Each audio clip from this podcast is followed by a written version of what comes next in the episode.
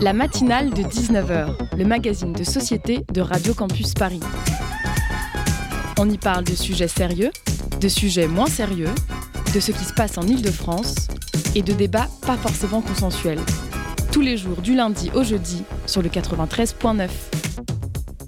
Bon, je vais pas vous le cacher, là c'est un petit peu la déprime. Euh, cette semaine, j'ai eu les résultats pour certaines des écoles de journalisme auxquelles j'ai postulé et c'est pas fameux. Se prendre trois refus d'un coup, ça fait mal à l'ego. En vrai, Léa, je trouve qu'on peut déjà féliciter ton ego d'avoir candidaté aux écoles de journalisme. Moi, par exemple, je sais que mon ego avait tellement peur de se prendre des coups que j'ai jamais osé postuler à Sciences Po quand j'étais au lycée, car tout le monde disait que c'était super dur. Je pense que cette peur de l'échec vient du fait qu'à 10 ans, j'ai raté l'école de chant et j'ai vécu ça hyper mal. Et mon père, depuis, à chaque fois, il chante euh, le chant que j'ai passé au concours, genre mais alors après un échec, on fait plus rien, on perd un peu cette euh, innocence et cette confiance en nous que l'on vaut quelque chose en fait. Alors ouais, ouais, je pense que c'est grave dur un échec, mais tout de même, ce genre de concours, il devrait pas trop nous dicter notre confiance en nous. Même si on se prend des petits coups à la confiance, ensuite, euh, bah faut la chouchouter. Mais là, je trouve ça, bah tu gères, genre regarde, t'es là, t'es avec nous, t'es derrière le micro, et qu'est-ce que tu fais? Tu fais du journalisme, quoi. euh, en tout cas, euh, en effet, s'il y a un truc qui me remonte le moral cette semaine, c'est bien la matinale de Radio Campus Paris. Et d'ailleurs, c'est quoi le programme?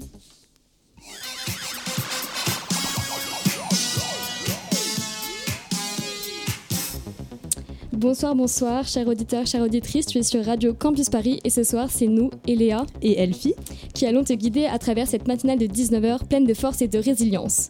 Donc, au sommaire, euh, nous allons parler de l'action après euh, la, destruction de l'immeuble de Marseille avec Farida Bencha, secrétaire générale de la Fédération du Secours populaire des Bouches-du-Rhône. Nous accueillerons ensuite Anna Harel pour parler de sa pièce de théâtre Une cabane pour Ernesto, qui se joue le 24 avril sur, sur Paris. Et enfin, le tout sera complété par une chronique de Elfie du et du collectif 25 ans ensemble. La matinale, c'est parti. La,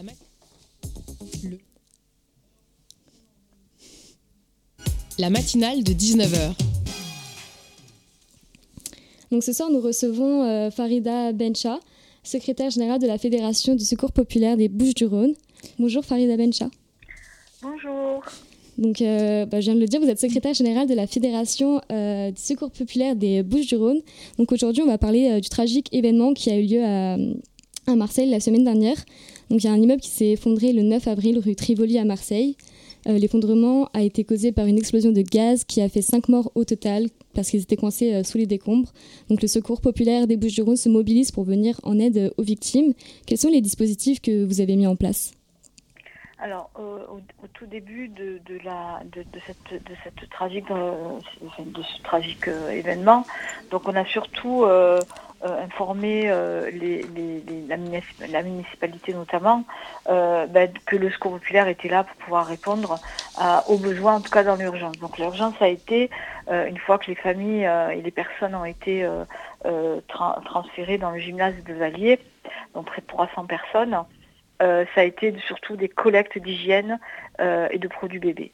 Donc le Secours populaire a mobilisé euh, les bénévoles, à la fois des, antennes qui étaient sur le secteur, il y en avait trois ou quatre, et puis l'ensemble du département, qui ont collecté des produits d'hygiène et des produits de bébé, des couches, du lait en poudre, voilà ce genre de choses.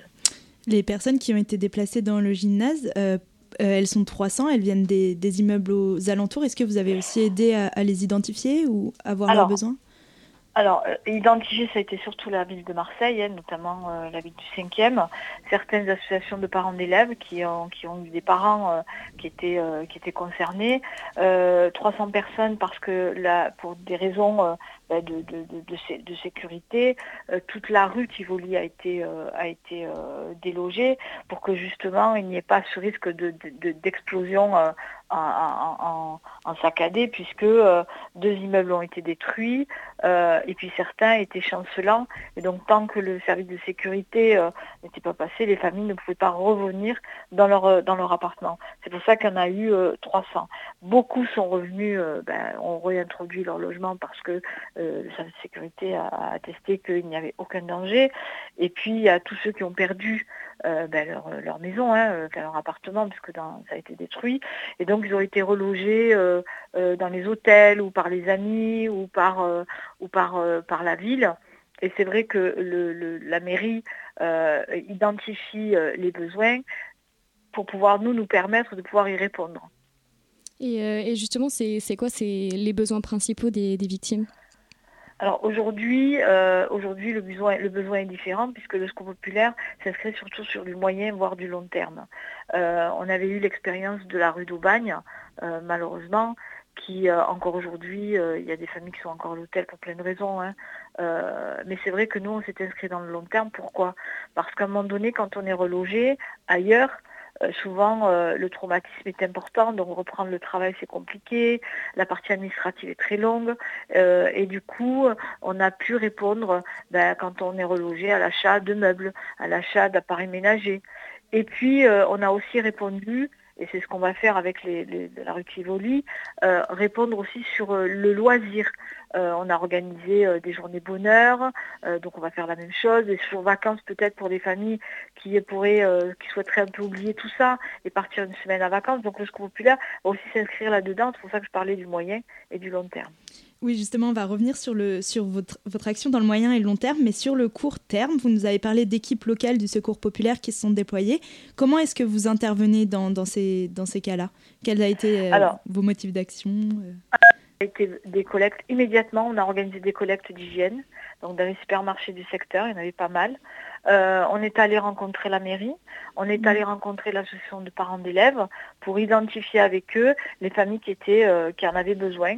Et donc on remettait, alors pas directement parce que c'était un peu compliqué et puis c'était c'est difficile. Hein. donc par le biais de la ville, euh, du de la mairie de secteur et par l'association de parents d'élèves, de leur remettre les kits d'hygiène qu'ils remettront directement aux familles. Et du coup, c'est combien de personnes que vous avez pu aider pour l'instant? Alors là, aujourd'hui, on est à peu près une centaine de familles à peu près. Hein. Euh, comment est-ce que vous... Une centaine de personnes, excusez-moi. De personnes, de personnes. Et euh, comment vous vous coordonnez justement avec d'autres associations qui ont peut-être euh, des mêmes, des mêmes motifs ou des mêmes idées que vous pour ne pour pas dupliquer vos aides ou pour bien aider les personnes concernées? Alors la mairie a souhaité justement coordonner toutes ces aides d'urgence et donc on avait un point centrale au niveau de la mairie du 5e, euh, parce que la rue Tivoli se trouve dans le 5e, et que la mairie, a souhaité euh, justement mettre en place une sorte de coordination pour que justement euh, on ne se retrouve pas inondé de couches ou inondé de vêtements ou inondé je ne sais quoi, qui ne répondrait pas forcément aux attentes et aux besoins. Donc la mairie a coordonné toutes les aides d'urgence qui venaient d'associations ou de, particuliers notamment. Donc la mairie a fait le nécessaire pour ça. Justement, bah, vous parlez de la mairie. Euh, comment est-ce que vous, vous, coordonnez avec les, autorités locales pour, euh, pour aider?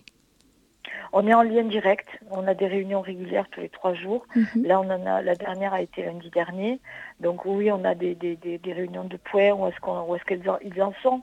Euh, aujourd'hui, où est-ce qu'on en est? Donc la dernière fois, sur les 300 personnes, il restait pratiquement tout le monde avait été hébergé sur des hôtels, ce que je disais tout à l'heure. Euh, donc il n'y a plus personne sur, euh, sur le gymnase. Il reste que l'accès aux droits, euh, les assurances, tous les gens qui ont perdu leur papier au niveau de la sécurité sociale, au niveau de, leur, de leur papier d'identité. Voilà, ils ont mis en place des, services de, de, la ville pour que justement on puisse, ils puissent remédier, des avocats aussi. Euh, pour qu'ils puissent remédier et répondre aussi aux réponses, aux, questions qui seraient posées euh, liées bah, au après. quoi. On voit bien donc euh, l'action que, que peuvent faire les autorités locales dans ce type d'événement. Vous avez aussi parlé d'actions de, personnes privées, de dons. Quelles sont par exemple des actions que pourraient faire nos auditoristes qui se trouvent à Paris? Est-ce qu'il y a, quelque chose qu'ils peuvent faire? Alors là, là réellement, la question c'est l'appel de fonds. Pourquoi je dis qu'il faut, il faut, il faut un appel euh, à la, générosité, publique? Parce qu'aujourd'hui, euh, les familles vont avoir des besoins très précis et qui vont être euh, précis par rapport à une famille. Hein. la famille X ne va pas avoir les mêmes besoins que la famille Y. Et donc, pour pouvoir répondre, j'allais dire, dans l'immédiateté, il nous faut des fonds. une urgence, et on l'a bien vu nous à la rue d'Aubagne, euh, à un moment donné, quand il y a besoin de machines à laver, on ne va pas acheter 50 machines à mm. laver. On va, on va avoir des fonds et quand on va avoir une demande, on va pouvoir acheter la, famille, la machine à laver à la famille et non pas acheter 25 familles, euh, enfin, collecter 25 machines à laver mm. qui quelque part n'a pas de chance. Hein. Et euh, du coup, tout à l'heure, vous parliez un petit peu plus de l'action que, que, vous avez sur, sur le long terme. Quel sera l'avenir pour les personnes qui se trouvent sans logement à cause de l'effondrement de l'immeuble? Comment est-ce qu'elles vont être logées Elles vont pouvoir être logées à long terme? Alors le logement, ça va être la ville, mhm. certainement derrière l'État peut-être. En tout cas, la ville s'est engagée à ce que tout le monde puisse être hébergé. Alors hébergé soit provisoirement ou pas. Hein, ça, ça, sera on voir avec la ville de Marseille. Hein. Euh, et, c'est vraiment le logement, ça va être vraiment le, les collectivités locales. Hein. Ce ne sera pas le secours populaire. Le secours populaire n'a pas les moyens, n'a pas le logement adéquat. Donc la, prise en charge, notamment dans les hôtels, c'est la ville qui, euh, qui aujourd'hui euh, règle les, factures d'hôtel pour les familles. Vous nous parliez hein. oui, tout à l'heure de justement la division des tâches dont vous reparlez là entre autorités et aussi associations. Comment euh, vous nous avez dit que les autorités essayaient de coordonner pour pas que les associations euh, se répètent, fassent la même chose et que puissent avoir une action plus forte. Euh, quel est justement donc le secours populaire? Dans quoi est-ce que vous êtes spécialisé dans le cadre de ces catastrophes-ci, par exemple? Alors, nous, on s'est positionné en disant voilà, il y a une demande, on va collecter des fonds Mm. Euh, soit par des initiatives, soit par euh, la générosité publique, hein, des personnes qui viennent nous donner des chèques. Euh, on aura un fonds qui sera dédié pour les, les sinistrés de la rue Tivoli. Et on fera, et, cette utilisation sera en fonction des besoins. Si la ville de Marseille nous dit, nous on a une famille où il faut meubler, ben, en fonction des moyens et avec l'ensemble des associations du, j'allais dire du qui fait quoi, on sera sollicité. De manière à ce qu'on puisse répondre à ce besoin-là. Euh, sur les loisirs, ça va être de la même chose. Jusque-là, la petite différence, c'est que euh, du fait qu'on a des antennes de proximité qui ne sont pas très loin de la rue Tivoli, euh, on a informé que les familles qui souhaitaient venir au secours populaire sur des loisirs ou des vacances pourraient tout à fait venir de manière à ce qu'on puisse aussi les aider à financer ou à cofinancer leur séjour ou leur journée. En tout cas, le secours s'est engagé dans ce sens. Et est-ce que euh, le secours populaire vient aussi en aide euh, aux victimes euh, sur un, un, apport mental? Enfin, Est-ce que vous venez les aider mentalement pour surmonter cette catastrophe Non, on n'a pas, les, pas les ressources nécessaires mhm. pour pouvoir le faire. donc je pense qu'il y a d'autres associations qui étaient sur le secteur, et notamment lors de la réunion, il y en avait une qui, qui était en charge de cela. Et donc ça, c'est pour, enfin, c'est assez spécifique aux à, l'effondrement à Marseille. Mais est-ce que le, secours populaire, euh, enfin, quel est le rôle du secours populaire dans, dans les catastrophes, euh, enfin, dans d'autres types de catastrophes euh, assez similaires, mais autres que celle de Marseille, du coup? Bah, Le secours populaire, lui, son rôle, c'est de pouvoir répondre par un geste de solidarité à toutes les détresses, quelles qu'elles soient. Qu'elles soient, comme récemment avec la Turquie, les tremblements de terre Turquie-Syrie, que ce soit euh, dans le, cadre d'une guerre, que ce soit dans le cadre euh, comme l'Ukraine. Voilà, le secours populaire agit euh, là où il y en a besoin. Et il le fait comment? À, travers une mobilisation mhm. de personnes, de partenaires, de collectivités locales, d'autres associations aussi. Et le secours populaire va mobiliser. Il mobilise pourquoi? Pour pouvoir collecter des fonds pourquoi on collecte des fonds en particulier Parce qu'à un moment donné, ce que je disais tout à l'heure, c'est-à-dire qu'il y a un besoin spécifique, on ne va pas faire quelque chose d'énorme. C'est-à-dire que quelque part, quand on parle de, la Turquie, Syrie-Turquie, le tremblement de terre, euh, acheter euh, des médicaments ou acheter du matériel et le transmettre euh, et l'envoyer en Turquie, ça n'a pas de sens. Parce que ce que l'on va régler avec un conteneur à 8 000 ou 10 000 euros, vaut mieux qu'on les rajoute au fonds qui sera envoyé et pouvoir acheter sur place. Il y a aussi cette dimension où selon le pays, bien entendu, il y a des fois on ne peut pas, des fois on, peut, mais quand c'est possible, on envoie de l'argent et les personnes achètent dans le local. Pourquoi l'Ukraine C'est un petit peu ça. On a reçu beaucoup de linge et on disait aux personnes qui venaient, mais on ne pourra pas les envoyer, il vaut mieux envoyer de l'argent parce que sur place, l'économie ukrainienne, même si elle est en difficulté, peut pouvoir répondre à, cette, demande-là. Et puis cette, spécificité, c'est-à-dire que est-ce qu'il y a besoin de médicaments, est-ce qu'il y a besoin de, lits, est-ce qu'il y a besoin d'appareils euh, médicaux, tout ça, c'est le partenaire qui le connaît. C'est le, les, et là pour la rue c'est les familles qui connaissent leurs besoins. On ne va pas leur acheter 25 euh, lits s'ils n'ont pas besoin de lits. Mhm. On va pas leur acheter n'importe quoi, un réfrigérateur s'ils n'en ont pas besoin. Vous voyez ce que je veux dire? Donc c'est pour ça que la collecte de fonds, elle vient en premier parce que c'est pour répondre à des spécificités euh, liées euh, au, local, comme euh, dans les urgences de l'Ukraine ou, du tremblement de terre, ou de la rue Tivoli, parce que quelqu'un va venir nous voir en disant telle famille a besoin qu'on lui achète des lits, des matelas peut-être qu'une autre n'en aura pas besoin. Merci. On a, on a bien compris du coup l'action euh, directe et aussi l'action sur le plus long terme euh, du secours populaire. Et on va, euh, juste après une petite pause musicale, parler plus précisément de d'autres actions que vous pouvez avoir, mais aussi d'actions de prévention et reparler de, de l'importance de la collecte de fonds. Ok. Elle m'a quitté par texto, car c'était tous les jours la même. Incapable de l'inviter au resto, ni même à la mer. Elle m'a quitté par texto, car c'était tous les jours la même. Incapable de l'inviter au resto, ni même à la mer. Et dans les rues de Bordeaux, on s'ambiancerait comme si c'était les Baléares. Café, terrasse et morito. Musique brésilienne et quelques-uns de mes airs de guitare. Et dans les rues de Bordeaux, on s'ambiancerait comme si c'était les Baléares. Café, terrasse et morito. Musique brésilienne et quelques-uns de mes airs de guitare. Elle m'a quitté par texto, car c'était tous les jours la même. Incapable de l'inviter au resto, ni même à la mer. Elle m'a quitté par texto, car c'était tous les jours la même. Incapable de l'inviter au resto,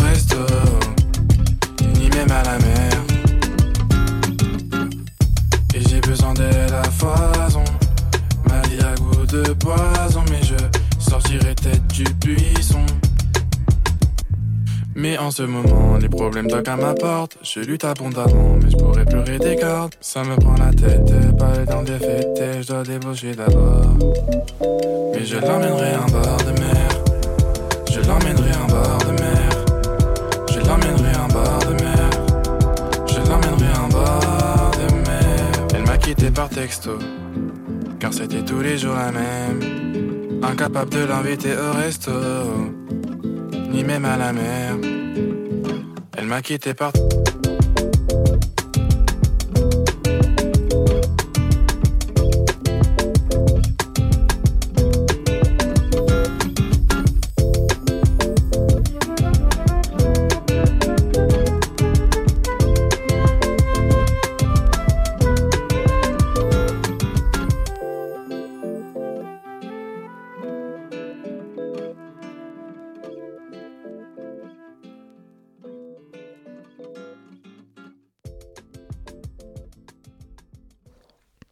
On vient de s'écouter Texto de Opinard.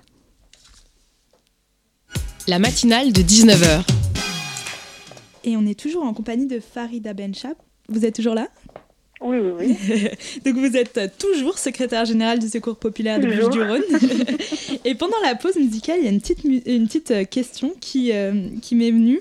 Euh, vous parliez justement du fait d'avoir, de recevoir par exemple du linge pour, pour la, la, catastrophe en Ukraine, disons la, la, guerre en Ukraine, et du fait que vous, vous trouviez que avoir de, des fonds, et vous nous l'avez très bien expliqué, était plus utile puisqu'il permet de répondre aux besoins que vous identifiez. Est-ce que justement vous mettez aussi en place avec le Secours populaire une manière de transformer des dons euh, comme du linge en argent en ayant par exemple des, boutiques euh, où vous pouvez revendre euh Absolument, ce qu'on appelle nous des braderies solidaires en fait. Hein.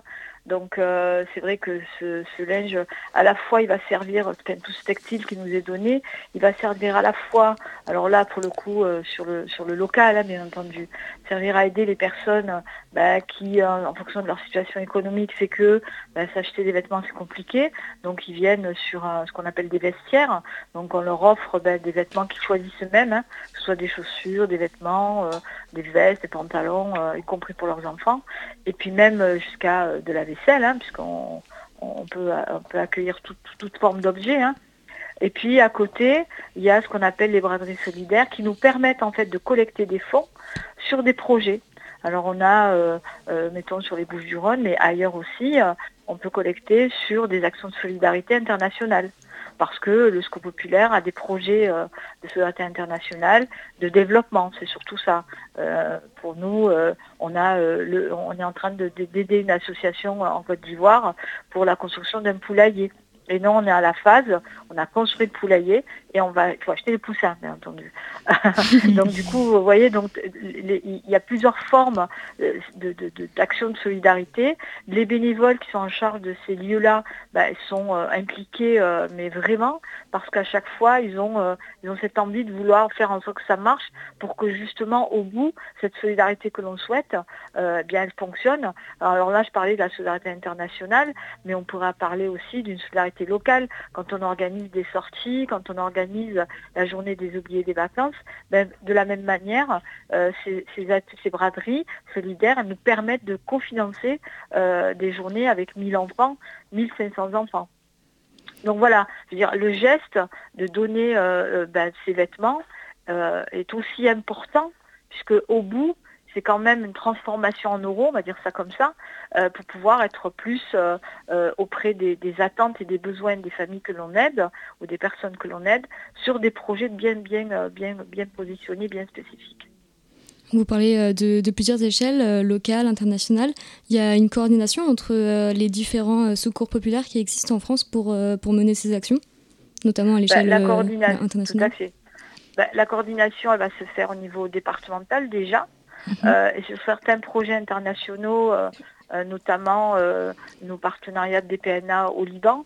Je donne un exemple de la, de la de coordination quand le tremblement de terre en Turquie en Syrie s'est produit, eh bien, le national a coordonné les, les, fonds qui ont été récoltés par les départements euh, en lien avec une association qui s'appelle DPNA, qui est, une, qui est une association libanaise et qui a pu intervenir sur euh, le nord de la Syrie notamment pour pouvoir apporter les fonds et pouvoir acheter le matériel nécessaire pour les victimes de ce, de ce séisme.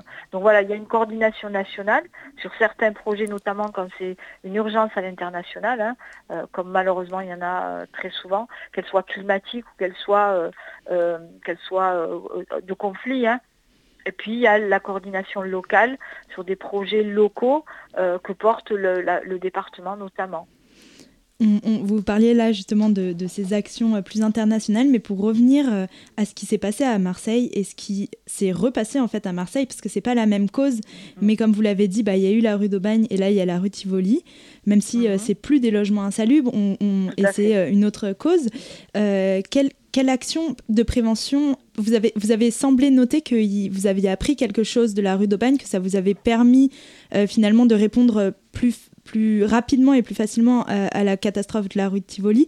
Et quelle action justement vous avez mis en place pour un peu faire euh, de la prévention, pour pouvoir réagir mieux à ce genre de situation? Alors, c'est plutôt la réactivité, je dirais. C'est pas mm. forcément de la prévention, mais plutôt de la réactivité. C'est-à-dire que la rue d'Aubagne, pour beaucoup d'acteurs, de, hein, a été quand même un, choc.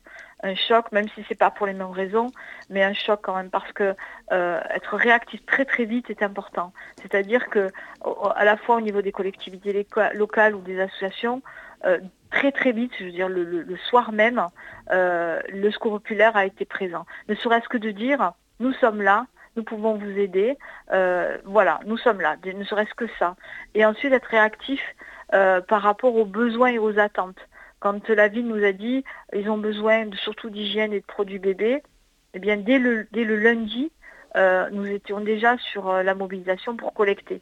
Voilà, c'est un petit peu ça que nous a appris euh, la rue d'Aubagne, cette réactivité dans l'instant T même, dans l'urgence, pouvoir être là, pouvoir répondre en fonction des moyens que l'on a, bien entendu, et, de la, je veux dire pas de la force, mais de la, des compétences. Voilà, c'est une sorte de compétence aussi. Puisque quand il, se passe ce genre de choses, l'urgence, elle est d'abord euh, sanitaire. C'est les pompiers, c'est la police, voilà, c'est ce genre de choses qui interviennent d'abord. Nous, on arrive dans un second temps, mais on est réactif. Nous, dès le, dimanche soir, on a, on a informé que nous étions présents et qu'on pouvait répondre euh, aux appels. Et euh, donc là, vous êtes actuellement mobilisé sur, euh, à Marseille. Euh, est-ce qu'il y a actuellement d'autres catastrophes ou d'autres d'autres secteurs dans lesquels le, le, Secours populaire des Bouches-du-Rhône est actif actuellement? Sur, des, de ce genre de sinistres? Oui.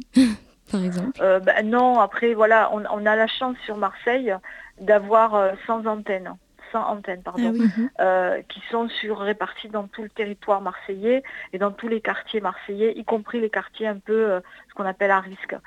donc il y a aussi le fait qu'on est à proximité des fois dans le cœur du quartier. Ça peut permettre aussi, euh, euh, voilà, comme je vous disais tout à l'heure, d'une réactivité dans l'instant T. Le Secours populaire est là, il se mobilise et il mobilise, c'est surtout ça, parce que nous on se mobilise sur les bénévoles, mais aussi on peut euh, très très vite mobiliser quelquefois du matériel, quelquefois ce genre de choses, mais toujours en lien avec les acteurs des collectivités locales. Vous parlez justement de la collectivité, de mobiliser, de se mobiliser. Qu'est-ce que vous, euh, à votre niveau de, secrétaire général, quel est votre, votre rôle et votre métier euh, concrètement euh, dans, votre, dans cette association? Alors, secrétaire général, alors je suis là depuis très peu de temps, hein, donc je ne vais pas dire de bêtises. Secrétaire général, ben, c'est lui qui va impulser, qui va initier, qui va, qui va rassembler qui va euh, mobiliser l'ensemble de ces acteurs hein, que forment les bénévoles du secours populaire, soit sur une urgence, soit sur une solidarité. Donc très très vite, je suis informée bah, de la catastrophe. Très très vite, quelquefois c'est moi, quelquefois c'est le collègue, si j'arrive à la voir, d'envoyer un communiqué de presse, d'informer l'ensemble du secours populaire des Bouches-du-Rhône euh, bah, de ce qui se passe. Euh, voilà, ça c'est mon rôle dans ce genre de choses. Après, voilà, c'est surtout initier, impulser des actions de solidarité d'un point de vue très large. C'est une grosse structure, euh, le, Secours populaire des Bouches-du-Rhône. Il y a d'autres. Euh, enfin, c'est quoi les autres rôles euh, qui, sont présents dans cette bah, association Le Secours populaire, si vous préférez, il, a, il, a, il, a, il, a, il est très décentralisé. C'est sa force.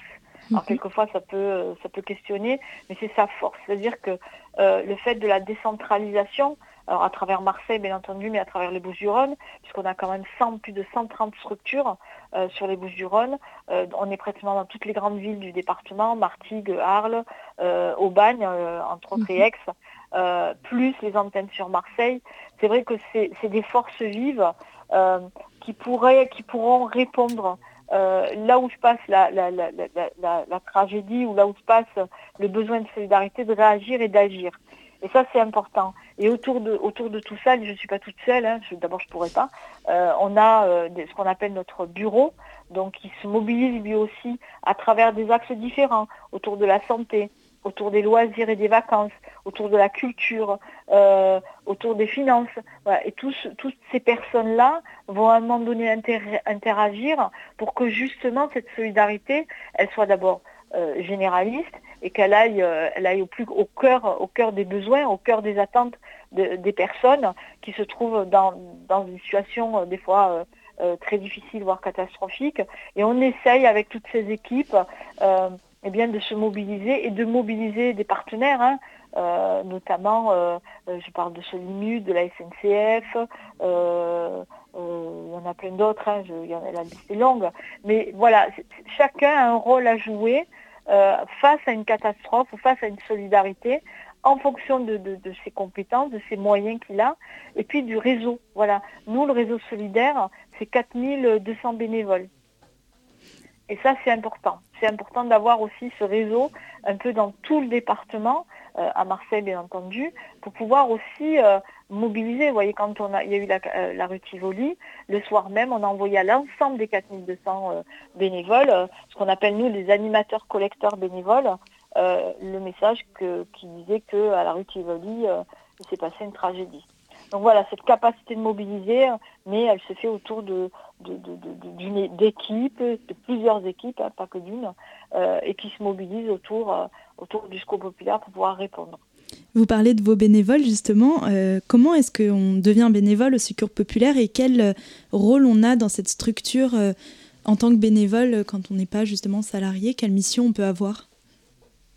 Alors, le, bénévole, ben, quand on a envie de, devenir bénévole, c'est que moi, pour moi, déjà, on a envie d'agir. On a envie d'agir pour un monde plus juste, pour, une, pour un monde plus équitable. Euh, voilà, déjà, c'est ça, et plus solidaire. Donc déjà, il y a cette envie, cette, cette, envie de faire ça. Euh, ensuite, le rôle qu'il joue, ben, on va en discuter, tout simplement. Euh, je vous donne un exemple. quelquefois, ben, on se retrouve un peu en disant oh là là, qu'est-ce qu'on va lui proposer? Et puis des fois, ben, c'est la personne elle-même qui dit mais moi je pourrais vous faire ça. Euh, là, je vous donne l'exemple récemment d'une dame, d'une jeune femme qui, euh, ben, qui disait voilà, moi j'ai envie d'aider, mais je ne sais pas trop quoi faire. Avec mes compétences, euh, voilà. Et nous, on se disait mais qu'est-ce Et puis du coup, elle me dit mais vous savez, je suis coiffeuse mais je ne peux plus exercer mon métier parce que je suis maman de quatre enfants et que j'ai plus le temps. voilà. Et du coup, on a monté un atelier coiffure. Donc voilà, il y a à la fois le besoin, à l'association, hein, euh, en termes administratifs, en termes de, gestion de projet, euh, voilà, entre autres. Et puis il y a celui qui va nous dire, vous savez, je pourrais monter un atelier d'anglais, je pourrais faire un atelier d'anglais, un atelier coiffure, euh, un atelier tricot.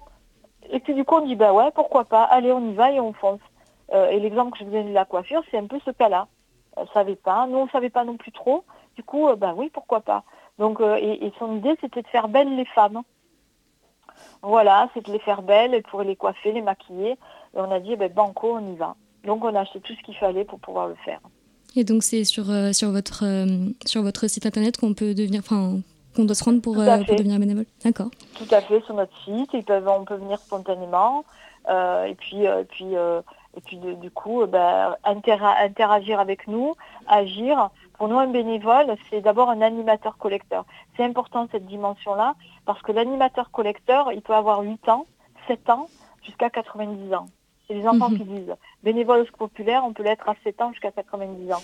Et aujourd'hui, on a un mouvement d'enfants copains du monde qui sont en fait des enfants bénévoles et qui ont été euh, au, taquet euh, sur la collecte de fonds pour la rue Tivoli, comme ils l'ont été sur toutes les urgences, comme ils l'ont été sur la campagne vacances.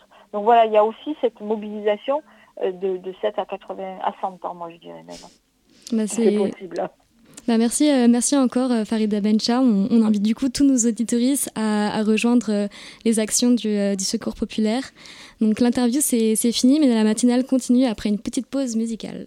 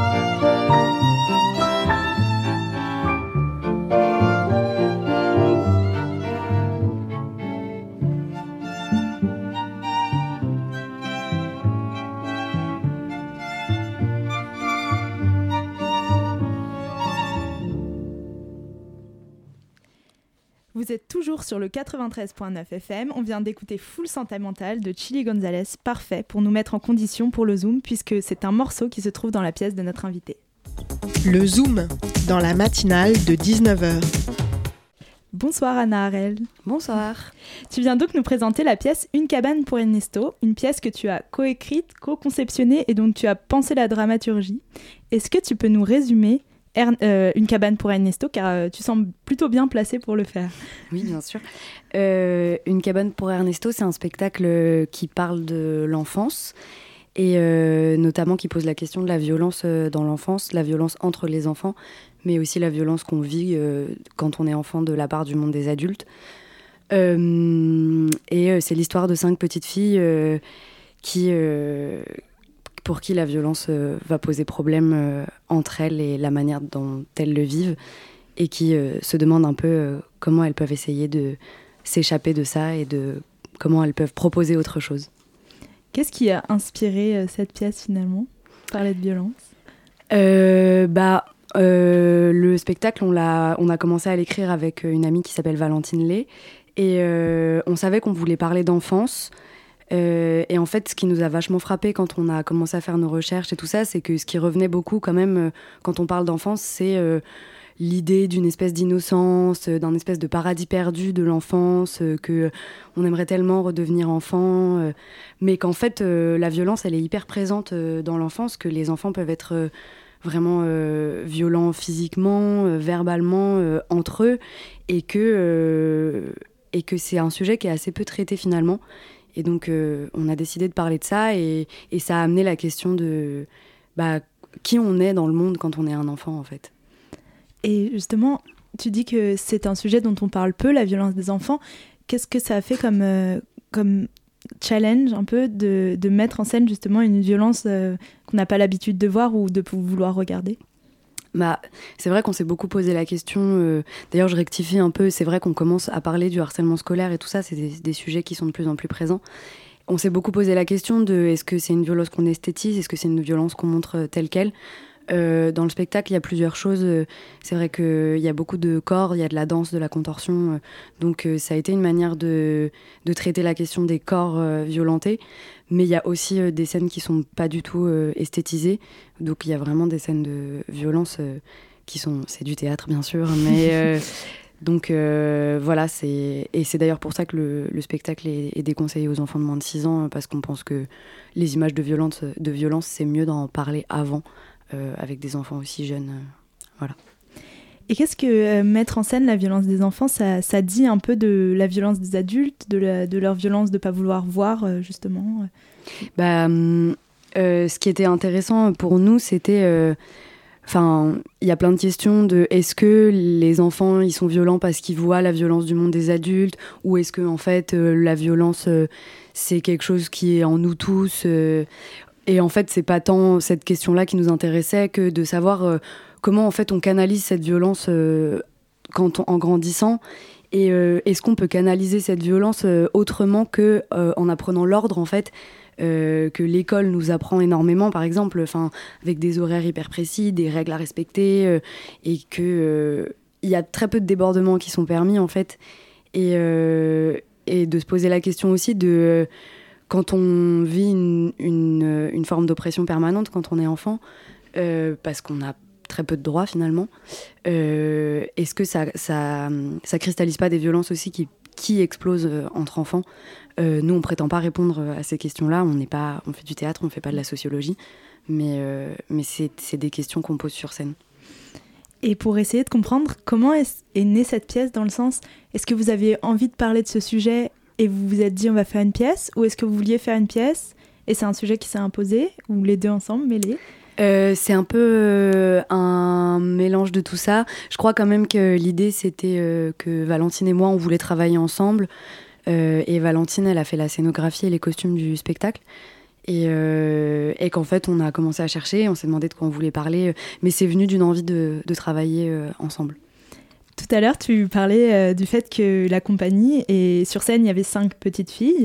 et tu parles de, de, Valentine qui a coécrit et qui a fait beaucoup de choses avec le spectacle et qui a surtout fait la scénographie et les costumes. Du coup, est-ce que tu peux nous présenter un peu la compagnie et nous parler de, de, de cette existence, euh, de ce travail qu'entre femmes? Euh, Est-ce que c'était un choix? Est-ce que euh, alors dans le choix de la distribution au plateau, c'est quelque chose qui est arrivé plus tard, mais en effet, c'était un peu un hasard au début que ce soit que des femmes.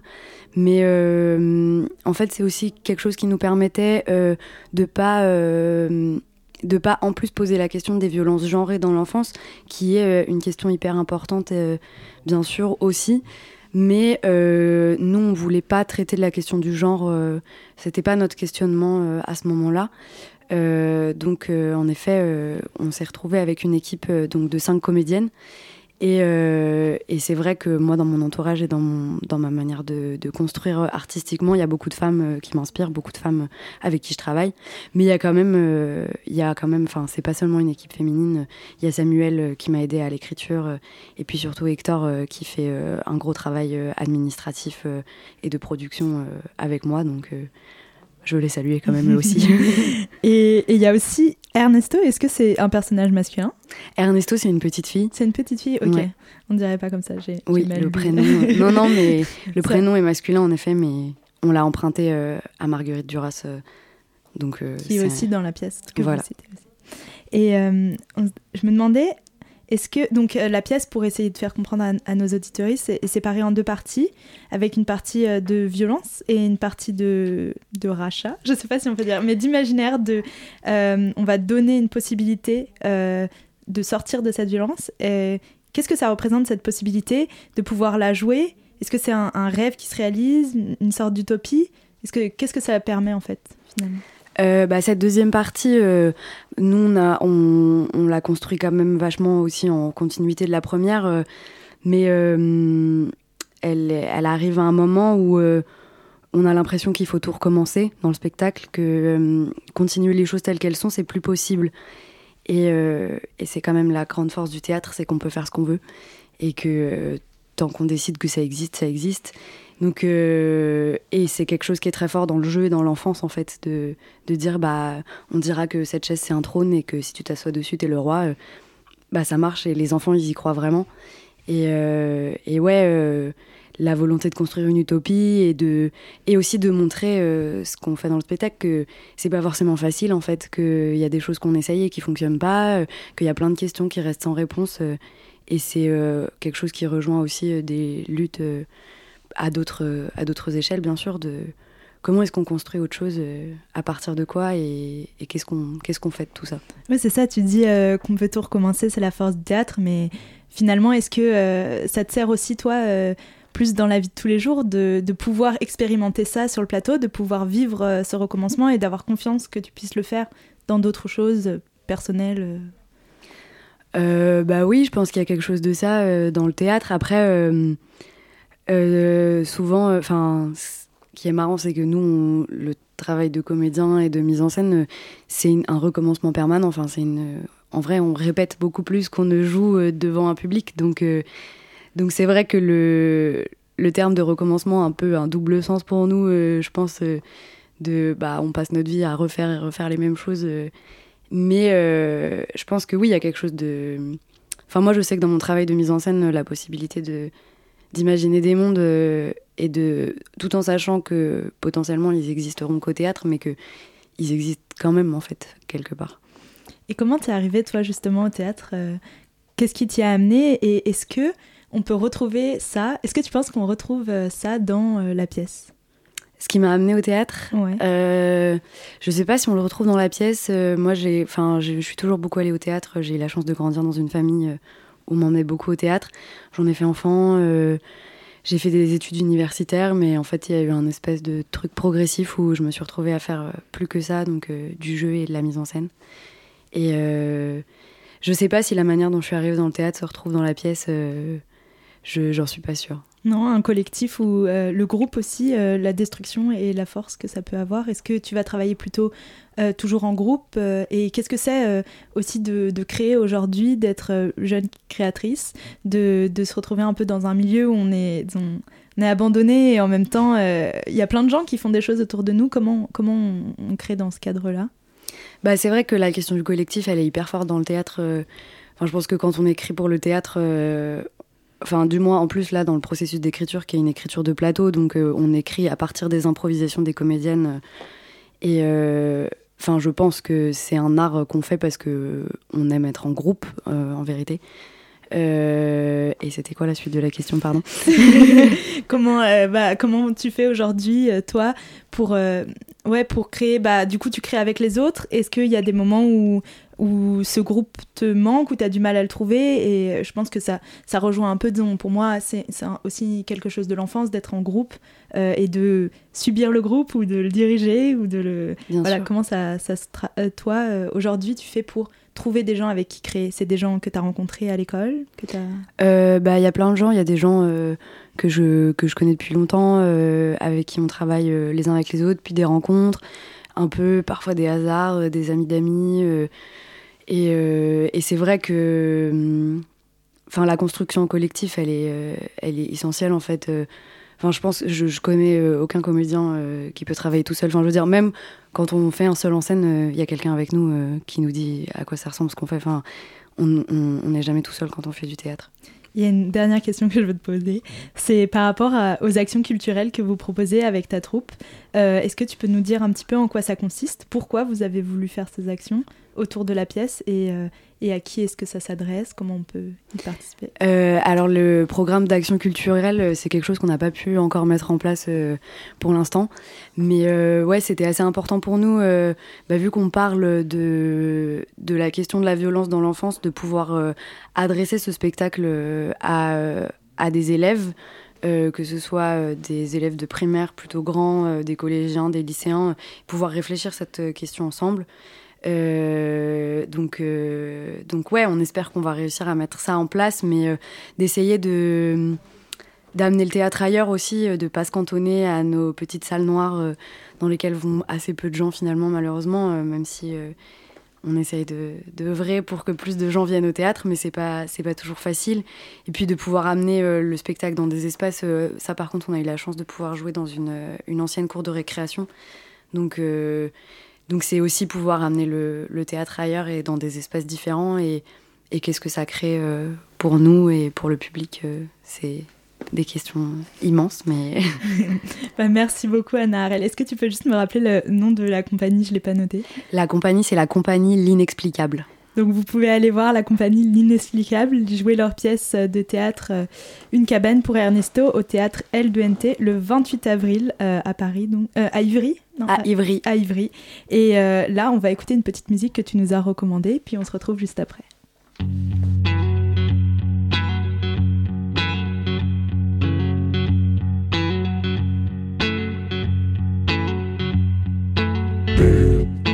Jones, Eric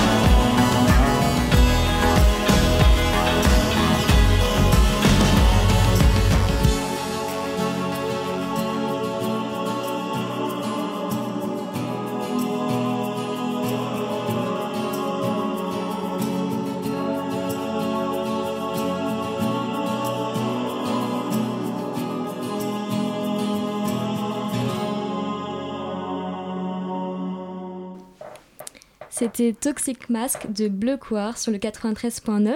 C'est un artiste qui émerge et euh, qu'on vous invite à suivre et que euh, bah, Anna justement euh, nous a recommandé. Et on avait une petite dernière question, Anna, avant, avant, de te quitter. une cabane pour Ernesto, c'est assez original comme, comme nom. Pourquoi, pourquoi ce nom? Alors Ernesto, donc c'est le personnage principal de la pièce, qui est une petite fille mais euh, on a emprunté ce prénom euh, à un roman de Marguerite Duras qui s'appelle La pluie d'été, que je vous conseille euh, à tous et à toutes de lire. Et Ernesto, c'est un personnage d'enfant qui, qui sait tout et qui est en même temps très, très surpris par le monde, toujours dans un espèce de grand questionnement assez philosophique et très très poétique. Et, et en fait, ce, personnage d'enfant euh, qui, refuse l'école beaucoup, qui dit euh, Je ne veux pas aller à l'école parce qu'à l'école, on m'apprend des choses que je ne sais pas. Euh, je n'ai toujours pas compris ce que ça voulait dire, je vous rassure. Mais et donc ce personnage était super important pour nous. Et la cabane, bah parce que la cabane c'est en même temps l'enfance, en même temps se construire un endroit pour soi, un endroit pour habiter, un endroit pour inventer. Puis ça revient, ça rejoint bien sûr aussi pour nous euh, plein d'autres luttes euh, sociales et de se construire une cabane, euh, c'est essayer de se faire une place quelque, part dans le monde. Et en même temps, il y a ce truc très beau et très fort avec la cabane que on ne sait pas très bien combien de temps elle va tenir. et puis, il faut être plusieurs pour l'entretenir et, et en faire un lieu commun. Merci beaucoup Anna Harel d'être venue nous parler de cette pièce et j'espère qu'on va tous trouver notre cabane à Ernesto. Et pour cette dernière partie d'émission, on va écouter ce que justement un collectif a fait, c'est le collectif des 25 ans ensemble. Aujourd'hui, ils nous parlent et ils nous font une petite euh, création sonore sur la station Charles de Gaulle. La matinale de 19h. 25 ans ensemble. Pour l'anniversaire de Radio Campus Paris, veuillez descendre à la prochaine station. Charles de Gaulle Étoile, Charles de Gaulle Étoile.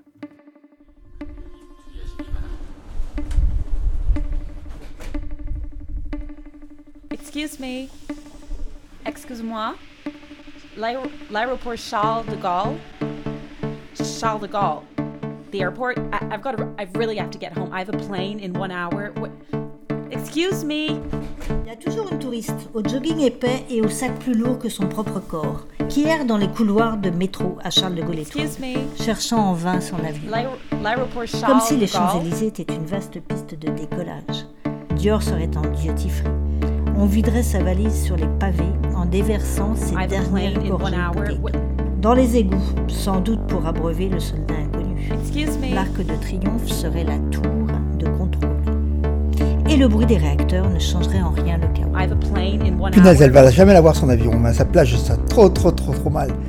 Pourquoi ils ont choisi le même nom pour une station de métro en plein Paris, centre, et un aéroport qui est à 30 km au nord de, de, cette place? Attends, attends, je vais regarder combien de temps elle met pour y aller. Prendre la ligne 2 en direction de Nation jusqu'à la Chapelle. Prochain départ dans 4 minutes. Excuse Montez en queue de train. Direction Gare du Nord. Excuse Descendez les 46 marches, tournez à gauche puis empruntez l'interminable couloir vert et blanc. Excuse me. Scannez votre ticket au portique. Excuse me. Prenez deux escalators. Le RERB direction aéroport Charles de Gaulle terminal 1 vous attend sur le quai. Prenez vos précautions, des grèves sont à anticiper. Cette meuf, elle me fait remonter un vieux souvenir. J'étais en Croatie avec ma mère un été et on était en route du coup pour l'aéroport et il si chaud. Et il y avait une femme âgée et, du coup elle a tourné de l'œil dans le wagon et, quelqu'un a bien sûr tiré la sonnette d'alarme et le métro il a freiné en pleine voie. Ma petite sœur elle s'est genre immédiatement mise à pleurer et moi je me mordais l'intérieur really Je sais plus regarder ma mère. Nous avions démarré qu'au bout de 20 minutes et je sais plus du tout parler. Et une fois arrivé sur le quai, mais la direction de l'aéroport était même pas indiquée. Personne ne savait nous répondre. Il y a juste un vieux monsieur qui est venu et qui s'est emparé de notre énorme valise et qui lui a fait monter les marches. Et ma mère, elle a attrapé la petite. On a eu notre avion de justesse. Tombe bien, nous aussi, on a notre euh, avion à prendre. Merci beaucoup, euh, le collectif 25 ans ensemble. Donc, nous voilà déjà arrivés à cette fin d'émission. Euh, merci à nos invités Farida Bencha, Anna Harel. Il me reste tout juste le temps de remercier les travailleurs et travailleuses acharnés de nos ondes.